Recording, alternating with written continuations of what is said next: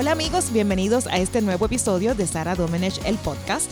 Esta vez vamos a hablar de otra de mis pasiones, el cine. Muchos de ustedes no saben que yo estudié cine, periodista, pero sí estudié cine. Así que, ¿qué mejor para hablar de cine que tener uno de los críticos de cine más importantes en el Caribe y que también es director y productor de cine, Juan Fernández París? Bienvenido, Juanma. Saludos, Sara. Y la parte que no, bueno, que hay que decir de primero es de que nosotros estudiamos juntos en la universidad. Eh, Exactamente. y por eso te digo, y por eso te digo Juanma, porque pues tu nombre profesional es Juan Fernández París, pero para mí es Juanma. De toda la técnicamente, vida. técnicamente yo en el periódico, o sea, yo en el periódico, como mi papá se llama Juan Fernández París, porque técnicamente Fernández París es un apellido, o no técnicamente es un primer apellido. Es un primer apellido. Exacto. Yo soy Juan Fernández París Borras, así que para distinguirme de mi papá, que también escribía, no necesariamente en el periódico de nada, pues yo siempre, en el, a mí se me, el byline siempre ha sido Juanma. Así que por lo menos ahí estamos. Ahí estamos bien, ahí estamos ahí bien. estamos bien. Pero así como Juanma mencionó, nosotros estudiamos juntos en, en, la Universidad de Puerto Rico en el Departamento de Comunicaciones. Y después de, de nuestra graduación, eh, Juanma se fue para California a hacer su maestría en producción de cine en Chapman University. Y después de eso, que yo te fui a visitar mientras tú estabas allí en, en California, nos fuimos a, a pasear por Santa Mónica Boulevard, me acuerdo de eso como si fuera ayer. Eh, tú estudiaste, eh, trabajaste también con Sony Pictures por varios años, ¿no? Que, cuéntame qué fue lo que, lo que hiciste allá en California. Por tres años y medio. Lo que pasa es que yo con Sony este empecé como, fue un internship que yo hice con la división eh, Digital Picture Editorial, que para los que no sepan, básicamente eh, a pesar de que Sony, Sony tiene estas facilidades espectaculares de postproducción, y entonces eh, obviamente se las alquilan a diferentes eh, proyectos. Pueden ser pueden ser películas del mismo estudio o películas que estaban que estén filmando en el estudio, así que no necesariamente tenían que ser películas de la, productora de, Sony. De, la productora de Sony, porque ellos lo que hacían es que le alquilaban las facilidades. Así que yo, obviamente siendo estudiante de maestría, pues aproveché y hice un intro y pues trabajé tan bien que eventualmente cuando empezaron a surgir proyectos específicos, pues entonces el jefe, o sea, mi jefe rápido me, enviaba un email, yo enviaba el resumen y me quedé trabajando, me quedé on call con ellos. Entonces, ellos nunca, nunca me contrataron, pero sí consistentemente Era como, como contratista, ¿no? exacto, con trabajos de, pero mi rol principal por mucho tiempo fue Post Production Assistant, que eso, pues tú sabes, como asistente de producción, para aquellos que no saben nada de cine, el asistente de producción, eh, su trabajo todos los días puede ser diferente. O sea, básicamente asiste a la producción en lo que la producción necesita ese día. Así que, aunque por mucho tiempo sí, mi rutina era visitar los cuartos de edición, asegurarme de que asegurarme de que todos los habits que son las máquinas con las que se estaba editando estuvieran o sea todo lo que se necesitara pero por ejemplo una de las cosas yo trabajé por una semana fui PA de la película Stepmom, que es la película de Julia Roberts y Susan Sarandon, y mi trabajo esa semana fue básicamente contestar el teléfono en el scoring stage mientras John, mientras John Williams componía la música. Así que mi trabajo por esa semana fue ver a John Williams eh, dirigir una orquesta mientras eh, hacía el, score de esa película. Casi nada. Yo no, podía, yo no, podía, creer que me estaban pagando por hacer eso, pero era contestar el, contestar el teléfono, apuntarle todos los mensajes al director y al productor o al equipo de producción que estaba ahí, pasarlo, y eso, eso pues es parte del trabajo de, de, un, de un PA. Eventualmente yo me aburrí un poquito de estar en cuartos oscuros y me hizo falta estar en el set. Y entonces ahí, pues eh, empecé como que le dije a mi jefe, mira, básicamente lo me interesa más estar en, tú sabes, en... En la acción. En, filmaciones. Y entonces, pues, estuve, no, como no era, como Sony lo más que tenía eran shows de televisión. no era tanto de películas. Eh, no, no habían tantas películas. Fui PA en Party of Five en algunas ocasiones. Fui PA en Stuart Little, que es una película que filmaron allí en los estudios. También Hello Man, pero en Hello Man, que es una película donde Kevin, Kevin Bacon hacía del hombre invisible, pero ellos filmaron bien poco y después se fueron a Virginia y a Washington en location. Así que eventualmente yo eh, como que terminé con Sony y me mudé a una casa productora eh, que era asociada con Universal Pictures. Okay. Así, y, específicamente con Universal Studios. Así que cada vez que. Que es una producción, ahora también es mucho más grande, pero también aquí en, aquel entonces era más grande que, que Sony. Eh, correcto. Pues entonces lo que hacía, lo que pasaba es que cada vez que había un comercial, un, un video o una filmación en el lot de, de Universal, pues a mí me, mandaban para allá y eso fue lo que hice también por un tiempo por un tiempito.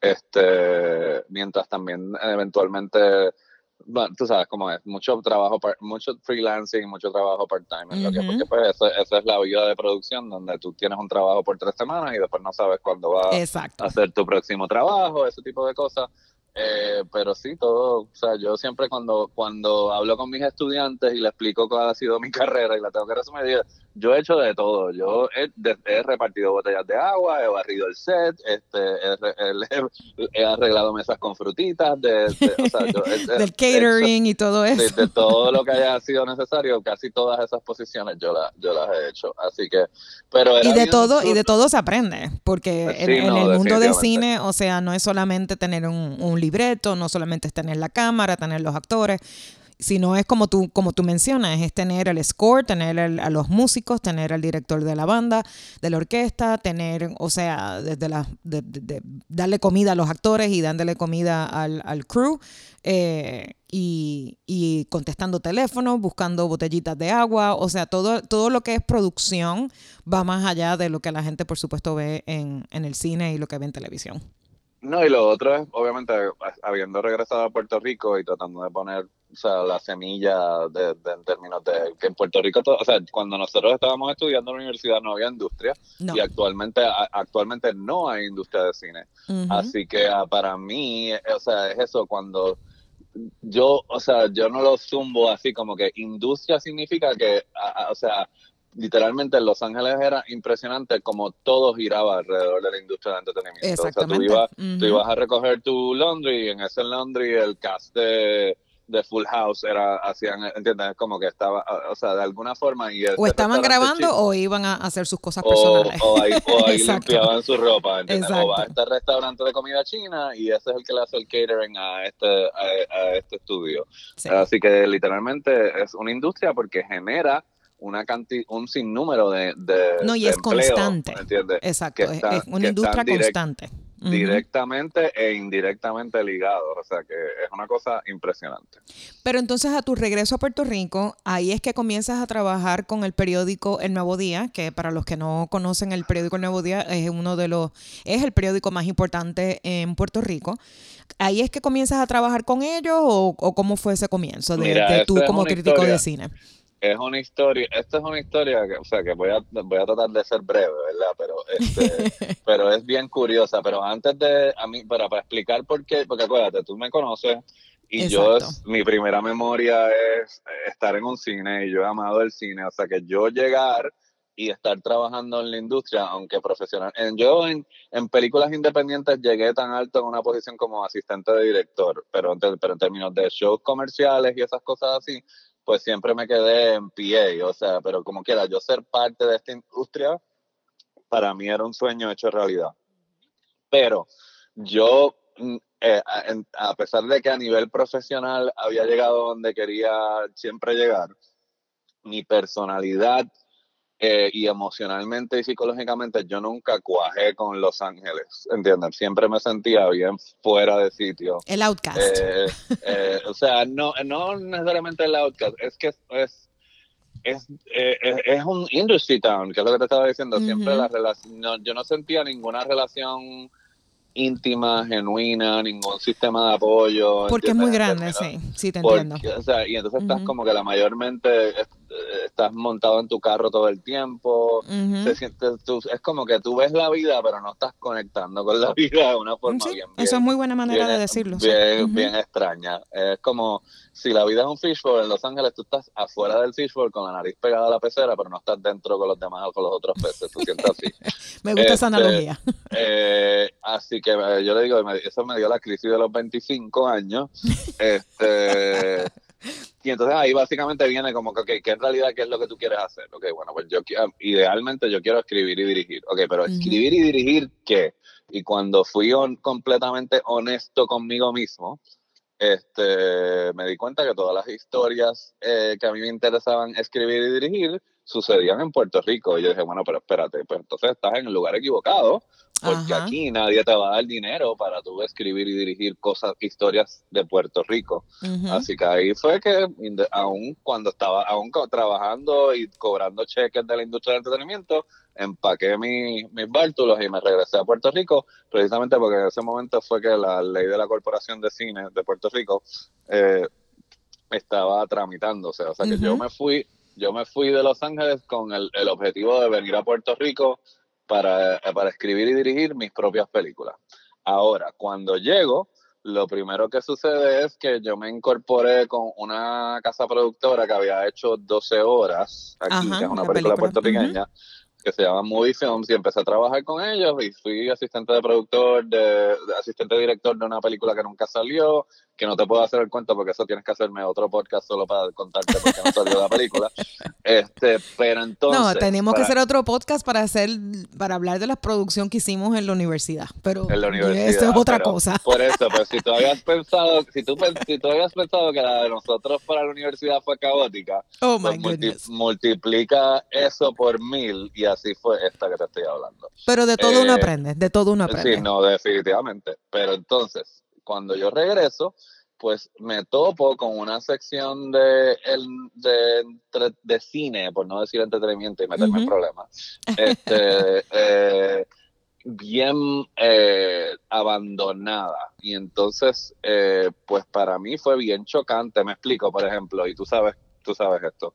Sabes lo que se llaman los production notes, ¿verdad? porque esas son la información que le pasa al estudio a los periodistas eh, como punto de referencia, pues artículos mal traducidos. Por ejemplo, una foto, se publicaba una foto de, de, Oliver Stone y el caption debajo decía que era Martin Scorsese. Y a mí me da, o sea, estaba tan mal la sección que yo restrayaba el periódico contra el piso, yo no podía creer, y sobre todo porque para mí el nuevo día era mi, la, cuando yo era chamaquito, de donde mi primera fuente de encontrar, de saber información de cuánto se iba a tardar la próxima película de Star Wars. Era el periódico, claro. Noticias, Era el periódico. O sea que para mí era como que bien, bien fuerte el que el, el verlo así como que tan tan abandonado en ese, en ese momento. Así que yo vi en cara de lata, porque te digo, yo, todavía yo estaba trabajando en producción y sin, y esto suena como que ridículo, pero te lo juro, Sara, que esto es cierto. Yo, yo, esto es como el equivalente, tú sabes, eh, como en este momento que estamos hablando todavía había internet, pero no, pero tú sabes. pero no era como ahora. No era como ahora. O sea, si yo, si yo llego, vamos a decir, yo hubiera, yo hubiera sido el, el, que escribe en los comments. ¿Cómo es posible que este periódico, o sea, todas esas cosas que tú ves bien chévere en los comments? Gracias a Dios que no existía. pero como yo no tenía ese espacio para manifestarme, yo lo que dije, bueno, pues ok, yo tengo que conocer a alguien que conoce a alguien que conoce a alguien que trabaja en este periódico, porque yo tengo que hablar con alguien para que arregle esto.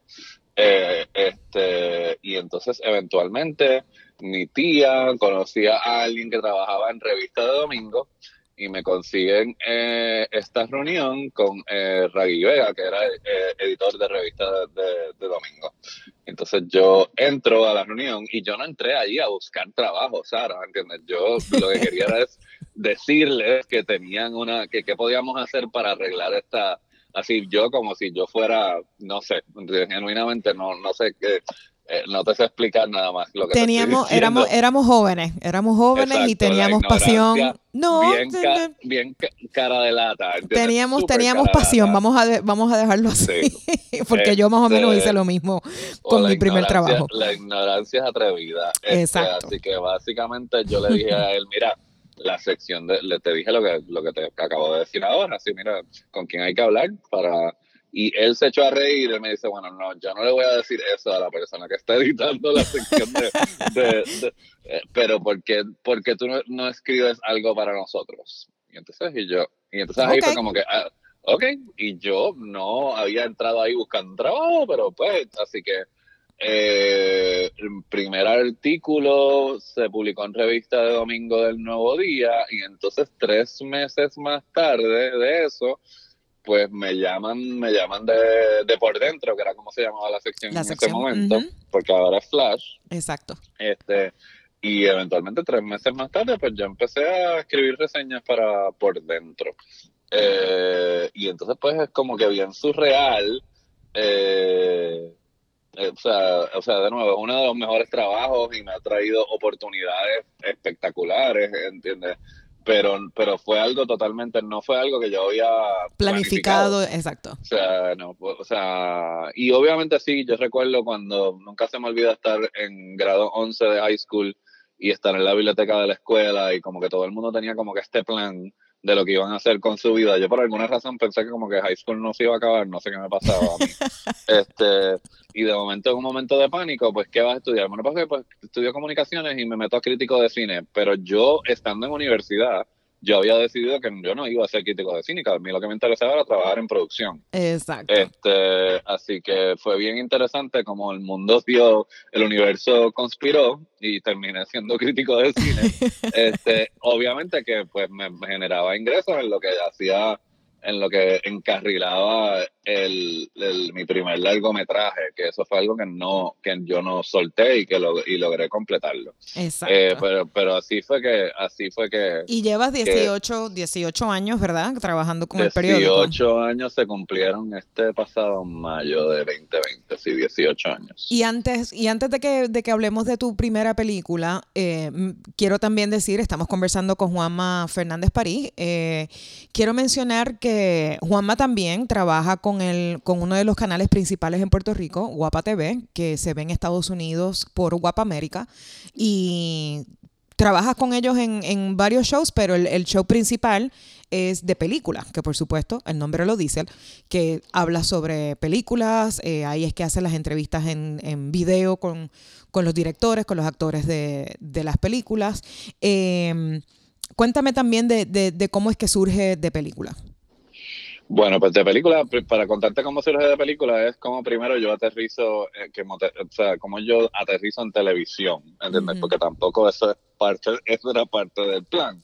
básicamente, eh, básicamente Nuevo Día hace un intercambio con Univision Puerto Rico eh, y entonces pues me ponen, yo empiezo en televisión en Univision en Tu Mañana y empiezo a hacer la sección eventualmente, o sea, yo eh, cuando caigo en un medio de televisión, pues de momento surge la oportunidad, porque yo hasta, hasta ese momento pues había hecho entrevistas eh, para el periódico, para, para print, para medio impreso.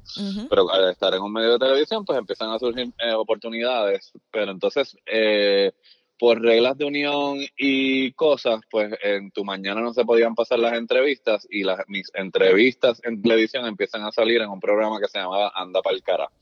Este, sí, en Anda Pa'l Cara fue donde primero se presentaron mis entrevistas.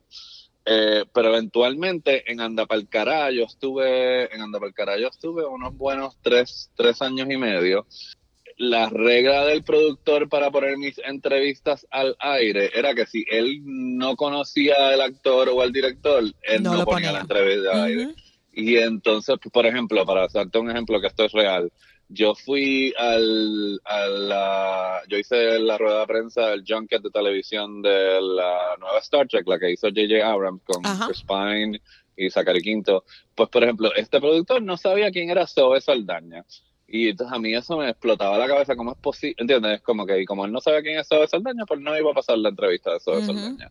Y, me imagino que si era una película indie con algún actor conocido, pero con uno desconocido, tampoco lo, entonces la quería. Bueno, pero lo que te quiero decir, o sea, si fuera indie, pues por lo menos teníamos la justificación, pero me pasaba mucho aún con, películas, películas mainstream. ¿Entiendes? Como que, y entonces, pues, ante la frustración de la cantidad de material que se estaba perdiendo, pues entonces yo me acerco a, le hago el acercamiento a Guapa y le hago el le hago una propuesta de un show de cine de media hora, pero no, no es para yo, yo quiero tener un show de cine, mi propio show, ¿entiendes? Yo lo que quería era tener un foro donde poner todas las entrevistas que se estaban realizando. Y quedar bien eh, también con los estudios, ¿no? Porque si te eh, invitan a los junkets, eh, que eso es, para todos los que no saben, esto es otro, es otro mundo, o sea, ir a hacer, cubrir un junket es, es otra cosa y también pues... Eh, prácticamente es un viaje de prensa donde uno tiene que, eh, bueno, el trabajo tiene que salir para si vas a ir a trabajar y, vas a entrevistar a, vamos a decir, a Brad Pitt, pues ellos quieren ver que la entrevista haya salido en algún, en algún tipo de plataforma. Anyway, pues lo que te estaba diciendo, le hice el acercamiento para un show de media hora y el, jefe de programación de Guapa dijo, bueno, pues está bien, pero no una no media hora, una hora. Oh, y, así fue, y así, así fue que surgió eh, la primera encarnación de película, así que el show semanal de una hora estuvo al aire por cinco años en Guapa. todos los sábados y entonces después de ahí en adelante pues hemos ha quedado reinventado yo sigo haciendo diferentes segmentos que es el formato más tradicional y entonces yo hago especiales para para pues para o, por ejemplo si no estuviera sucediendo lo que está sucediendo con el covid entiendes pues este verano hubiéramos hecho verano de película donde yo hago que usualmente se hace usualmente en la temporada de verano se, se, hacen por lo menos dos especiales a veces tres. Este y también dependiendo de, la, de, las películas que salgan de las películas que salgan eh, pero nada hemos hecho por ejemplo hicimos un, una, una hicimos un especial para Mary Poppins Returns y hemos hecho especiales para todo tipo de, de películas eh, así que de película el show sigue sigue o sea en diferentes tipos de encarnaciones, incluyendo las plataformas de redes sociales y todo lo demás.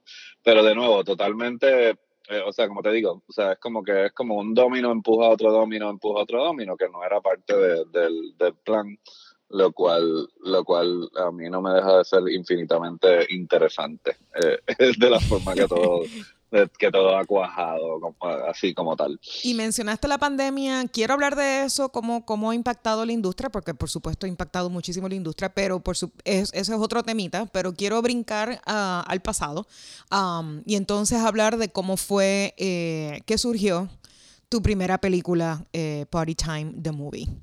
Party Time, The Movie, pues mira, para serte completamente honesto, este, la idea de nosotros estábamos sentados, yo cuando estaba haciendo la maestría allá en Chapman, en Orange County, o sea, el primer año era yo solo. Eventualmente, me, explico, sin ningún otro puertorriqueño en Orange County, yo fui a la oficina de registro de la universidad y yo era el único puertorriqueño en toda la, en toda la universidad. Eventualmente eso cambia, eh, incluyendo a alguien que tú conoces, Coralie Santalis, que también estudió en COPU para el tiempo que nosotros estábamos en COPU. Este, así que nosotros nos sentamos a ver unas películas que se estaban haciendo para el canal 11 que era de gente que estudió en Sagrado Corazón. y voy a aclarar que COPU es comunicación pública, es, el Departamento de Comunicación Pública de la Universidad de Puerto Rico. Correcto.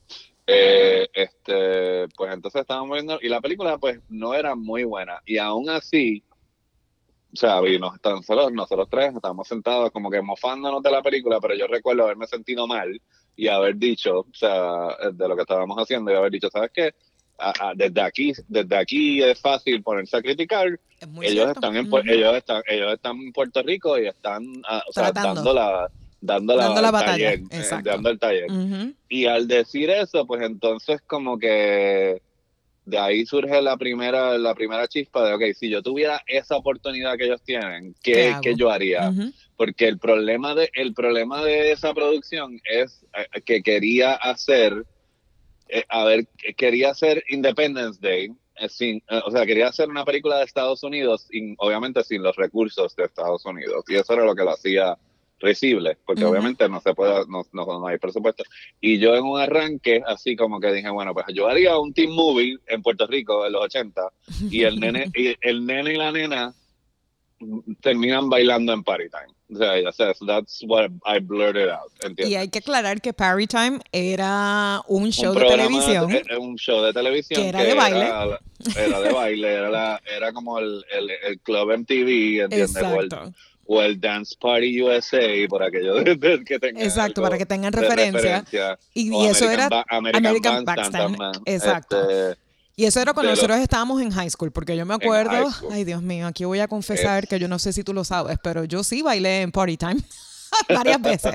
Salíamos de la, de la escuela y, o yo no sé ni cuándo grababan el show, pero yo sí participé en Party Time y, eh, y buenas memorias. grababan, grababan varias, varios episodios en, varios cambios de ropa. Exacto. era todo, era todo. Una yo nunca estuve pero conozco mucha gente y obviamente eso te deja saber, es un programa que estuvo al aire del 88 al 92. Exacto. Si no me equivoco, por, por ahí quizás estoy, tengo la, el final no sé si llegó al 93, pero definitivamente yo creo no que pasó de... Yo, no, yo creo que sí llegó al 93, o si no, se acabó justo cuando nosotros nos graduamos de Sí, justo se graduó cuando nos graduamos de high school. Exacto. Eh, pero que marcó una generación. Pero, Completamente. pero te digo, lo, cuando me senté, o sea, la primera versión, y entonces cuando dije eso, es como que, obviamente, it, it sounded nuts and inspired, pero tampoco, ¿entiendes? Hasta cierto punto. eh, eh, porque era en mi, en mi cabeza era eso como del extremo, ok, pues si estoy imitando la película Teen Gringa, pues vámonos con Party Time, el concurso de baile y todo lo demás. Pero entonces pasa lo siguiente, o sea, cuando yo me siento a escribir, cuando yo me siento a tratar de escribir eso, lo, me, me frustro y me doy cuenta, porque de momento me doy cuenta que, que yo estaba haciendo exactamente lo que yo estaba criticando. Yo, o sea, se sentía que yo estaba escribiendo algo que era una copia de una copia de una copia. Así que yo engaveté la, engaveté la, la idea, ¿entiendes? Como totalmente la guardé. Pero entonces pasa, pasa algo curioso que explota eh, para principios, estamos, esto es circa 1999-2000, ¿entiendes? Eh, que explota el reggaetón, ¿entiendes? Eh, el, pasa de ser underground y, pasa a ser mainstream con el reggaetón. Eh, pero todavía no, o sea, porque ahora tienen que, de, nuevo, yo sé que es difícil para los que están escuchando esto en el 2020, pero estamos hablando de hace 20 años atrás. Exacto. Ay, Dios mío, yo, me siento un poquito vieja. Y entonces yo empecé a ver cosas, o sea, eh, porque eh, encontré algo que me encontré que dentro del team movie que tenía en mi cabeza tenía algo que decir y era al yo ver cómo la gente reaccionaba sobre todo la gente en Puerto Rico. La gente reaccionaba al reggaetón como a esos de cacos y esos de cafre. Me recordaba mucho, me recordaba mucho a cómo se reaccionaba a la salsa en los 80. Exacto. Entonces, lo irónico, lo irónico de todo eso es que cuando tú sales de Puerto Rico y vives fuera de Puerto Rico y dices que eres puertorriqueño, eh, la gente asume que tú sabes bailar salsa y que sabes todo sobre salsa. Eh, y entonces a, esa, ese, ese abismo, ¿entiendes? Sobre la connotación negativa que tenía la, la salsa versus la música americana y todo lo demás, ahí encontré por donde yo, o sea, por donde yo podía hacer una película de adolescentes puertorriqueña que tuviera algo original que decir. Que lo que yo, que yo lo que tengo, lo que quise decir con la película es de que, o sea, de que al final de cuentas la música lo que hace es que nos une y estas divisiones sociales, ¿entiendes? Como que al final resultan ridículas porque pues este la música es música. Este, Y eventualmente une. Por eh, más, por más, por, más, que, por más que le busque la vuelta, que es lo que pasa ahora. Exacto. Tú, tú, vas a cualquier evento y ponen una canción, ¿entiendes? Ponen a Don Omar o ponen a The Yankee y tú puedes ser la, la, persona más fina del barrio más caro de esto, pero, pero vas a ir al, a la pista a bailar, ¿entiendes? Eh, y, especialmente si vive fuera. Especialmente si vive fuera, porque la perspectiva cambia. Completamente. Así que, esa fue la clave para, para yo encontrar como que lo que el, el, que mi idea no fuera una copia de la copia de la copia y que fuera algo que, que, que, que yo sentía genuinamente. Y, este, y salió en el 2009. Parita salió, en el, salió en 2009, por eso pues yo, yo regresé a Puerto Rico para el 2002. Eh, yo, entonces, a mí me aprobaron eh, el préstamo de la Corporación de Cine, porque es un, es un grant técnicamente. grant slash loan, ¿entiendes? Eh, me la aprobaron en el 2005 y entonces yo no entro en producción hasta el, en el dos, yo nosotros filmamos en enero del 2007 y estrenamos en, en, en enero del 2000 en enero del 2009 o sea que eso fue un todo ese, en ese y a través de todo ese a través de todo ese periodo, periodo es que está pasando lo que hablamos ahorita de empezar a trabajar para el nuevo día y salir en Univisión y anda para el cará y todas esas cosas, porque obviamente así era que yo me estaba ganando la vida mientras estaba tratando de, de montar la producción de la, de la película. Y en el interín, pues obviamente pues conozco de novio de mi esposa, nos casamos, habíamos dicho que íbamos a esperar a que yo terminara con la película para tener hijos y, quedamos embarazados, eh, quedamos, quedamos, embarazados de gemelos. los, nenes los nenes tenían, cuando empezó fotografía principal, mis hijos tenían cuatro meses. Ay, Dios ¿Entiendes? Así que, así, que sí. Este, y es por eso también, para ser completa, para ser honesto con los que nos están escuchando también, ¿entiendes? Es por eso que cuando yo finalmente acabo mi película, una de las cosas raras que a mí me pasa es de que cada vez que me encuentro a Jacobo Morales, este, que es un director de cine puertorriqueño, de la película Lo que le pasó a Santiago, que es la única película puertorriqueña que ha estado nominada para un Oscar de película extranjera. Y, es hermosa. Los que no han visto esa película tienen que verla. Sí. Digo, además de muchas otras películas, pero... Y él es actor también. y cantante. es, uno, de los mejores artistas que tiene Puerto Rico. Exactamente. Este, pero entonces para, para mí, me, me vuelve la cabeza que cada vez que él me ve me dice Juanma, ¿cuándo vas a hacer tu próxima película? Y, esa era mi pregunta. Mira, yo y Juan y Jacobo estamos conectados. Esa va a ser mi, próxima pues, pregunta. Pues, pues, entonces yo le digo a Jacobo, Jacobo, ¿qué edad tenían tus hijos cuando, cuando tú hiciste Dios los cría? Que es tu primera película, muy buena también, por cierto. Exacto. Y entonces él se ríe porque él sabe que cuando él hizo Dios los cría, sus hijos ya estaban ya sus, todos sus hijos ya estaban fuera de la fuera universidad. De la, exacto. ¿Entiendes? Como que, así que yo le digo, mira, yo voy, yo tengo que, estos gemelos, yo tengo que... Tienen que crecer y salir. Tienen que llegar a la universidad y entonces a mí quizás me vuelva a dar la locura tropical de hacer otra, de hacer otra, otra película. Me encanta eh, esta frase, locura tropical. Pero, pero mientras tanto, pues por eso de momento, pues aquí no hay industria de cine, pero sí hay taller en televisión y de momento el proyecto de, de, película se convirtió en una forma de yo también mantener a flote económicamente a mi familia, ¿entiendes? Y de, yo tener un trabajo toda la semana. Y también de tener este, la creatividad y, seguir produciendo. No, y, y, pues seguido produciendo y producir para televisión, o sea, y fue otra escuela completamente, porque producir para televisión no es lo mismo que producir cine. Exacto. Este, así que eh, también, obviamente, agradecido por la oportunidad de profesional, pero, pero lo que te quiero decir genuinamente eh, eh, cuando yo acabé Party Time, ¿me entiendes? Yo, o sea, y de hecho lo otro también es de que sí, eventualmente me han llegado ideas y, y tengo escaletas y tengo outlines y cosas, pero como yo me, no he escrito nada, porque como yo me conozco, si yo, si yo escribo un guion, yo sé que yo voy a querer hacerlo. Hacerlo. Este, así que hasta el momento no he escrito ninguno otro eh, largo, porque sí tuve la oportunidad de dirigir un cortometraje hace tres años atrás, eh, este, que también escribí el guion. Eh, pero fuera de eso, pues, pero entonces yo lo que no quiero es tener que, a mí me, a mí me costó mucho trabajo eh, yo no disfruté tener que producir mi propia película, ¿entiendes? Yo, eh, yo felizmente dirijo de nuevo y felizmente vuelvo a escribir. Eh, pero, la producción se, la, se la das a otra persona. También se la doy a otra persona porque no, no, la, no lo... De hecho, disfruto más de producir televisión que de que producir cine, tengo que decir. Este, así que, no, pues veremos cuando. Así que de nuevo, los gemelos cumplen 14 años ya mismito, así que todavía, de, quizás de aquí a de aquí a seis años, quizás regresa, la locura tropical. Eh, esperemos que antes, yo, yo espero que antes me llegue. Yo también, yo también. Y bueno, seguimos hablando con, con Juanma Fernández París, em, crítico de cine y eh, um, productor también y director de, de cine.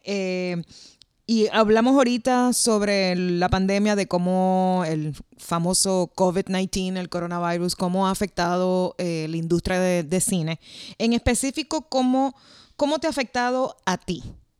porque por supuesto ha, afectado a los estudios, las películas no se están presentando en, el cine, se están presentando directamente eh, online, on demand, eh, en los servicios de streaming. Pero a ti en tu trabajo como, como crítico y, y, en las entrevistas, ¿cómo esto, cómo te has tenido que adaptar, cómo ha cambiado para tu trabajo? Bueno, pues lo primero fue, eh, obviamente, y lo más obvio es de que yo puesto, yo había ciertos días a la semana que yo me presentaba en el canal a hacer mis segmentos y eso me, radicalmente pues ya, o sea, yo, yo he continuado haciendo mis segmentos, pero no de forma presencial. Así que eso fue, eso es lo primero y lo más obvio. Lo otro que es extraño, lo otro que es extraño es obviamente que parte de mi trabajo era ir a proyecciones de prensa. Y eso también la última proyección de prensa que yo que yo fui eh, fue la de Mulan y Mulan no estrenó. No este, exacto. eh, y se quedó este y entonces pues de momento pues también las proyecciones se detuvieron. Irónicamente como te digo fuera de eso pues lo que sí ha cambiado es que ante, la, ante estar todos encerrados, ¿entiendes? Pues de momento yo te diría que yo en estos últimos cuatro meses la cantidad de lo que yo escribo para el periódico se ha duplicado, oh, ¿entiendes? porque, de, porque, porque de momento, o sea, es como que hay una necesidad de saber qué es lo que está. Y acuérdate que entonces ahora hay plataformas múltiples, ¿entiendes? Ahí está Hulu, está Amazon Prime, está Netflix, ahora está HBO Max, eh, o sea, Así que cada serie, cada, así que hasta cierto punto mi trabajo a, no necesariamente la remuneración, pero la cantidad de, de, de, lo que estaba escribiendo sí, sí subió. Porque también estás, eh, estás escribiendo también no solamente de lo que viene nuevo, de criticar la serie, estás también dando noticias, ¿no? Porque como, o sea, que no, lo que te quiero decir, lo que te quiero decir es, antes a mí me tocaba cine Ahora, ahora se ha expandido como que cualquier cosa que cuente como entretenimiento dentro de streaming. Okay. Es como que así que si es una serie, yo la, yo la, la cubro, ¿entiendes? Es como que si es una película, también la voy a cubrir. Eh, no, he hecho reseñas de stand-up comedies. Lo que me falta es eso, reseñar stand-up comedies o especiales de música, pero todavía eso no me lo han pedido. Este, pero fuera de eso, todo lo que es nuevo en entretenimiento, y entonces, pues otra cosa que pasaba era de que yo para las ruedas de prensa de cada película, pues yo me tenía que montar en un avión y yo viajaba para hacer las entrevistas y eso pues radicalmente, yo quiero que esta es la primera vez en 17 años que yo, que van cuatro meses que yo no, es más, cuatro meses que yo no me he montado en un avión. Esa es la primera vez que pasa eso en 17, en y, y para los que no saben, eh, bueno, que no, si no siguen a Juanma, pues no van a saber, pero Juanma prácticamente vivía en un avión. O sea, él podía ir, salir de Puerto Rico, ir a Los Ángeles por 24 horas, volver a Puerto Rico, al otro día en 8 horas volver al aeropuerto, irse para Londres, estar dos o tres días en Londres y después volver a Puerto Rico y después ir a Miami o ir a Nueva York. O sea, el itinerario de Juanma me ponía a mí un poquito nerviosa. Porque siempre pues. estaba en un, en un avión. Y Juanma es grandote, es, alto. y, y, Dios mío, estar en un avión no es la cosa más cómoda del universo. So, siempre yo tenía a Juanma en el corazón y pendiente de, ok, ¿a dónde va ahora? ¿Cuánto tiempo tuvo en la casa? ¿Cuándo cambió la maleta? No, pero, pero precisamente, pues obviamente como padre de gemelos, pues, o sea, esa es la razón de, por ese schedule, ¿entienden? De que yo no puedo dejar a mi esposa sola por claro, cantidad de días. que volver a Puerto Rico. Así que yo tengo que regresar a Puerto Rico y, o sea, o sea que de nuevo, sí, yo vivía en, yo sé que parece que vivía en un avión, eh, y sí, yo te diría que en un mes promedio yo viajaba por lo menos tres veces, pero eran viajes así, por ejemplo, tú sabes, yo he sabido ir a Miami, me voy a Miami a las seis de la mañana, y hago, lo que, hago lo que tengo que hacer y a las nueve de la noche estoy en... De hecho, a mí me encantan eso, porque es, esos eran mis favoritos, ir a Miami, voy, llego, hago la, hago la entrevista y, y, y ya a, la noche estoy en casa porque cuando es Nueva York, pues eso se convierte en un ciclo de 24 horas, cuando es Los Ángeles, pues terminan siendo 38, casi 40, este, así que y es un trajín bien fuerte. Sí, pero eh, esos ratitos en casa valen mucho, especialmente con los niños. Sí, pero entonces ahora cómo ha cambiado, ¿entiendes? Por ejemplo, hoy mismo, hoy yo estaba haciendo una rueda, de, un, un junket virtual, eh, que eso significa que no me tengo que montar de un avión y desde la sala de mi casa, pues puedo hablar. Hoy estaba hablando con Richard McAdams ah, y con Pierce con Pierce Brosnan. Pero entonces, lo cual sigue siendo cool la oportunidad de hablar con esta gente. Pero, por ejemplo, yo vivo en un walk-up, ¿entiendes? Que es un apartamento. entonces, y entonces la vecina de abajo está renovando, haciendo construcciones. Oh, o sea que hay cosas que no suceden en un hotel, en un hospitality o en el cuarto, es de que todo está controlado.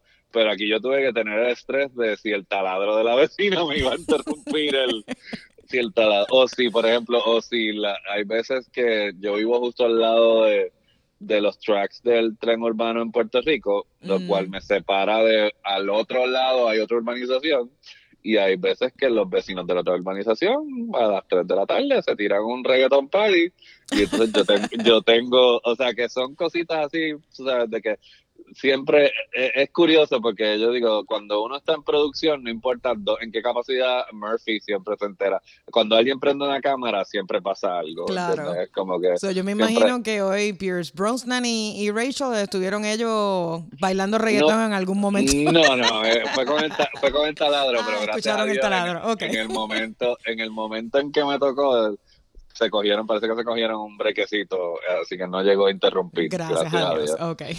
Pero sí, pero lo que te quiero decir es que el nivel de, por ejemplo, no tengo la ansiedad de que me voy a montar en el avión, pero como quiera está la ansiedad de, otras, de otras cosas. Este, pero nada, ahora, o sea, eso es en general en cómo ha cambiado. Ahora que estamos, los cines en Puerto Rico ya están en la etapa de volver a reabrir, este no eh, ya están abiertos, pero no tienen películas nuevas. Pero entonces ahora, precisamente, pues yo voy a tener que tomar la decisión de cuando me extiendan la primera invitación a una proyección de prensa, si, de si, me voy, si, me, si voy o no, o bajo qué, bajo qué circunstancias, porque no quiero poner a mi familia en riesgo, ¿entiendes? Como que mis papás, los dos también están en edad de alto riesgo y yo, yo me he estado encargando de la compra y de, de que ellos no tengan que salir para nada. Eh, así que, o sea, no sé. O sea, eh, ahí todavía hay un poco de incertidumbre. Eh, y lo otro también es un poco de que sea de, de que como antes yo tenía una línea bien clara de cuando yo estaba viendo cosas para mí, para mi entretenimiento, y cuando estaba viendo cosas por trabajo. Y mm. ahora como que eso como que se ha mezclado, ¿entiendes? Es como que ya hay veces que no, no tengo claro, ¿entiendes? Es como que no hay, no hay una división de como que, ay, estoy haciendo esto para... O sea, no recuerdo, no recuerdo cuándo fue la última vez que me senté a ver algo que no fuera que tú tenía que, escribir. Todo ha sido, eh, últimamente todo ha sido de, trabajo. Todo, todo ha sido de mm. trabajo. Mm. Eh, pero considerando lo que está pasando todo el mundo, pues no me, o sea, me siento totalmente frívolo y superfluo diciendo eso, porque hasta cierto punto pues he tenido la fortuna de poder seguir trabajando. Eh, así que pues, de esa parte pues estoy bastante completamente agradecido. Bueno, pues hablando de frivolidades, vamos a, vamos a hacer las dos preguntas que a mí siempre me gustan hacerte. vamos a ver si no han cambiado. eh, eh y con esto terminamos nuestra, nuestra conversación hoy, pero como ya has mencionado que, you know, has entrevistado a varios artistas, varios directores, aquí y allá, pero yo sé que hay varias entrevistas que te han impactado. Cuéntame, cuéntame de esas entrevistas y por qué te han marcado en tu vida. Pues yo te diría que la primera, la primera vez que me senté a hablar, y esta no fue para televisión, esto fue para, para el periódico, para el Nuevo Día, yo me senté a hablar con el señor Martin Scorsese, director de, eh, para eso me senté para entrevistarlo para The Aviator, que fue la película que hizo con, Leonardo, DiCaprio, donde Leonardo DiCaprio hace de Howard Hughes. Este, y fue o sea, fue impactante porque fue exactamente como yo me hubiera imaginado que, o sea, como yo me había imaginado que hubiera sido hablar con Martin Scorsese, que es que él es una enciclopedia de conocimiento y sobre todo obviamente es una enciclopedia de cine y todas estas referencias y te, diez mil, le haces una pregunta y te la puede contestar de 10.000 formas y todas son extremadamente interesantes, bien apasionado bien chispeante su personalidad. O sea, era exactamente como uno, como Como te lo imaginabas, la, fantasía de cómo tú te hubieras imaginado hablar con Martin Scorsese, él definitivamente no, no, no decepcionó. No te decepcionó, ajá. El, otro así que, que, me impactó mucho y, y, me cogió de sorpresa también fue la primera vez que me tocó entrevistar a Jeff Bridges. Oh, wow. Eh, porque precisamente porque Jeff Bridges es alguien que uno no o sea, no, no, vamos a decir, no es Brad Pitt y no es Tom Cruise. O sea, él ha sido un actor que ha trabajado por un montón de tiempo. De hecho, él lleva trabajando más. Y entonces, eh, teniéndolo de frente, ahí empecé como que, como que me, me dio como que este mini ataque de pánico, ansiedad, de como que de momento me di cuenta con quién estaba hablando, como que me empezaron a flashar todas las películas importantes que este hombre ha hecho. Eh, así que nunca se me olvida eso. Espérate, pero, pero, ok, pero Starman y Jagger y. Starman es una de mis favoritas. David Lebowski y todo, de momento, como que todas estas películas, o sea, de momento, este hombre es una leyenda, o sea, tengo una leyenda aquí al frente y fue así como que bien, eh, este, eso fue bien impactante eh, entrevistarlo. Así que esas dos, eh, yo te diría. Eh, bueno, a mí una de mis favoritas es que, y, yo creo que, no, no ha sido una sola vez, creo que ha sido dos veces por lo menos, me, me, puedes, me tienes que corregir, pero tú has hecho reír a Harrison Ford. Ah, y Harrison Ford no es no es, no fácil, No. Pero lo que pasa ni de entrevistar ni de hacerlo reír. lo que pasa es cuando tú dices impactante, pues sí. No, no, yo, sí, yo, sí, Esta es anécdota, de anécdota, es una entrevista me, de anécdota. me, me, concentré en lo positivo porque porque sí, las más impactantes son así, las que son así como que de momento yo nunca, de hecho, nunca se me olvida, o sea, Harrison Ford es difícil, o sea, yo, lo que pasa es que yo he tenido la oportunidad de entrevistarlo en varias ocasiones, eh, y entonces pues con el tiempo pues ha bajado un poco la guardia, ¿entiendes? Pero él no disfruta de ser entrevistado. Eh, me recuerdo, nunca se me olvida, yo, o sea, yo, yo le dije una vez que yo le dije, eh, estaba haciendo una, una, una, película donde se le meten dentro de la casa, ¿entiendes? Como un home invasion movie. Se, se, llama Firewall. Y yo le dije, bueno, pues siempre estás haciendo estos personajes de que manejan situaciones de alto estrés, ¿me entiendes? Pues, pues, ¿entiendes? Como yo le dije, ¿cómo manejas el estrés?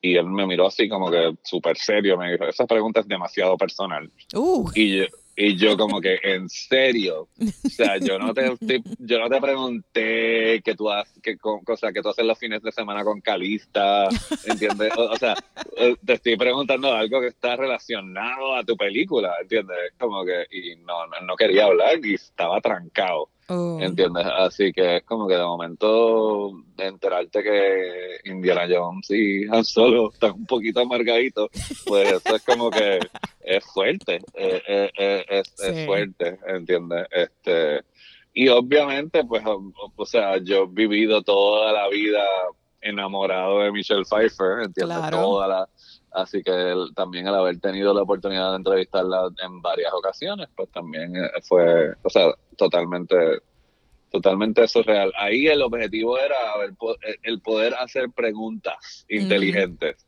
y, no, y no convertirme en una masa de, de o sea, en, simplemente ponerme a babiar y no, y no, que no que no saliera absolutamente que no saliera absolutamente nada. Este, que ella no viera que tú estabas muriendo por dentro, prácticamente.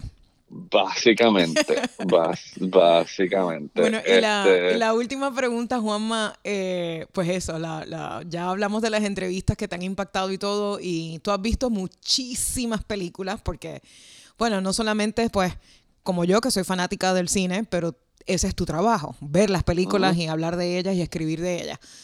Si, si la pregunta es, y yo sé que es una pregunta malísima, pero es que la tengo que hacer, eh, ¿cuál es tu película favorita y qué la hace favorita?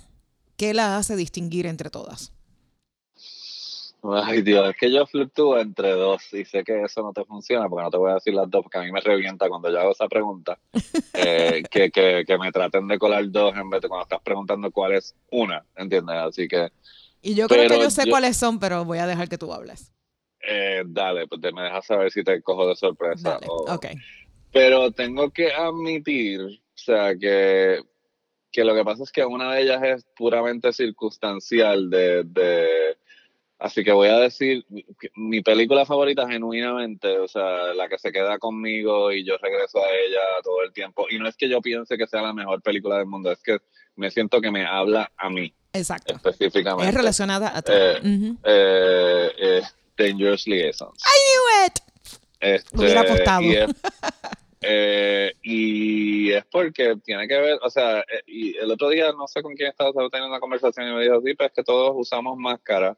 Y es eso, es como que es una película donde es de época, lo cual hace así como que y tiene este humor negro que también por eso es que me habla a mí porque yo soy yo yo hablo muy bien el sarcasmo y el humor negro entiendo el humor negro. En serio no sabía eso. no sabe no estaba al tanto de eso bueno pero estabas este hablando los otros días porque entrevistaste a John Malkovich eh, y ahí le, le, dijiste porque tenías la película detrás de ti, algo así, ¿verdad? sí, hablando, hablando de experiencias surreales. Estoy con los nervios de punta porque estoy entrevistando a John Malkovich desde la sala de mi casa. este, y yo en la sala de mi casa, pues ahora decorativo, porque es una película que yo tengo en DVD, en VHS, pues tengo un VHS de, de Dangerous Liaisons. Y entonces eh, ben Schwartz, que estaba con él, me dice, ¿qué es eso que está ahí? Entonces yo aproveché y le enseñé mi copia de Angels Liaison a John Malkovich, lo cual es mucha, de, una de muchas experiencias surreales que este trabajo me ha dado. Pero lo que es eso, es como que, y precisamente con lo que estamos viviendo ahora, el meollo de Dangerous Liaisons no es necesariamente de quién se acuesta con quién y las manipulaciones, es que al final, al final todos sangramos y al final todos somos humanos y, y, y, todos cargamos con ciertos traumas eh, y, y, está en cada uno de nosotros, pues, eh, cómo los canalizamos. Y entonces esos personajes, el personaje de Glenn Close, pues obviamente se pone esta armadura eh, y, decide que jamás en su vida va a ser víctima, ¿entiendes? Este, el personaje de Michelle Pfeiffer en ese está totalmente siendo victimizada y manipulada y es como que tiene su corazón a flor, a flor de piel. El personaje de John Malkovich piensa que es el más inteligente y en realidad es el menos inteligente. El menos inteligente, exacto. El, menos, el menos inteligencia emocional que tiene. Así que esa dualidad, eh, o sea, eh, y también a mí me, me atrae mucho cualquier película que, que deje claro de que una persona no es una sola cosa. O sea, que nosotros, o sea, el, ser humano, la naturaleza humana es como que y de, hecho tiene que ver con nuestro cerebro. Nuestro cerebro necesita etiquetas. Es como que, ok, esto, o sea, y tú categorizas a la gente de cierta forma y nosotros, todas las personas, somos un universo complicado. Eh, y somos más de una, o sea, tú no eres solamente madre, tú no eres solamente, o sea, tu trabajo, tú eres esposa, tú eres miles de cosas, eh, pero a la gente no le gusta eso, a la gente le gusta ponerte una, que tú un solo label, exacto. Un, solo label y que, que, que, caigas en esta cajita eh, neat, entonces, y la vida no funciona así, y todo, y todo eso está ligado con esta novela, es una adaptación de una novela epistolar espectacular, este eh, y todo eso está ahí de una forma súper entretenida y los close-ups, y ahí viene la forma en que está filmada y la forma en que está hecha, porque esta es una historia que se ha hecho muchas veces. Eh, para aquellos que, que, son un ching más jóvenes que nosotros y vivieron los 90, Cruel Intentions, es, una, versión, exacto. Una versión de... Y muy buena, a mí me, me gustó mucho lo que este, hicieron. Eh, pero lo que te quiero decir es que, precisamente esa historia trasciende, o sea, por, por, porque el meollo del asunto es eso, es la naturaleza humana y lo complicada que es. Así que por eso es que es mi película favorita. Bueno, y Juanma, este eh, ya sabemos que eh, escribes para el Nuevo Día, pero en, ¿cómo la, la, gente puede seguir porque tú das muchas noticias y das muchos updates de las películas también, pero en tus redes eh, sociales. Sí, yo estoy muy activo en las redes sociales. Exacto. Este, con todo lo que tiene que ver con, con cine y con cosas de entretenimiento. De hecho, algo que no dije, que de cómo me cambió, yo antes no daba recomendaciones, ahora todos los días hago por lo menos Estás dando dos recomendaciones. Dos recomendaciones de streaming para porque de nuevo, porque sí hay de cierta forma después del huracán María y con esto, pues uno dice, pues caramba, que, o sea, uno se siente un poco con, cubriendo cosas de entretenimiento, pues se siente un poco superfluo, pero la realidad del caso es que es bueno para la salud mental, sobre todo con lo que está pasando, y, valida la función del entretenimiento para desconectarse, escapar, eh, eh, restaurar el alma y los sentidos. Así que nada, me pueden conseguir ah, en Instagram, me pueden conseguir como Juanma de Película, eh, también en Twitter de la misma forma, y entonces hay una página de Facebook donde también estamos publicando trailers y noticias y las entrevistas completas en facebook.com slash de película TV. Así que en cualquiera de esas, en cualquiera de esas tres. En Instagram me, me puede conseguir más directamente. Perfecto. Así, que, amigos, definitivamente si les gusta el cine tienen que eh, seguir a Juanma y en sus plataformas. Así que mil gracias, Juanma, por estar con nosotros. Eh, y ya, ya yo siempre estoy pendiente a tus reseñas y a tus posts y a todo. Eh, y, y ojalá que en seis añitos o menos, pues haya algo un proyecto nuevo en tu horizonte. Muchísimas gracias por la invitación, mucho, mucho, mucho éxito con esto y con todos los demás proyectos también. A ver si también a ti te da la locura tropical. La locura tropical. Creo que esto es parte de la locura tropical. bueno amigos, recuerden que me pueden escuchar a través de las plataformas de podcast de Apple, Spotify, Stitcher y Google. Y también podemos continuar la conversación utilizando el hashtag Sara Domenech, el podcast.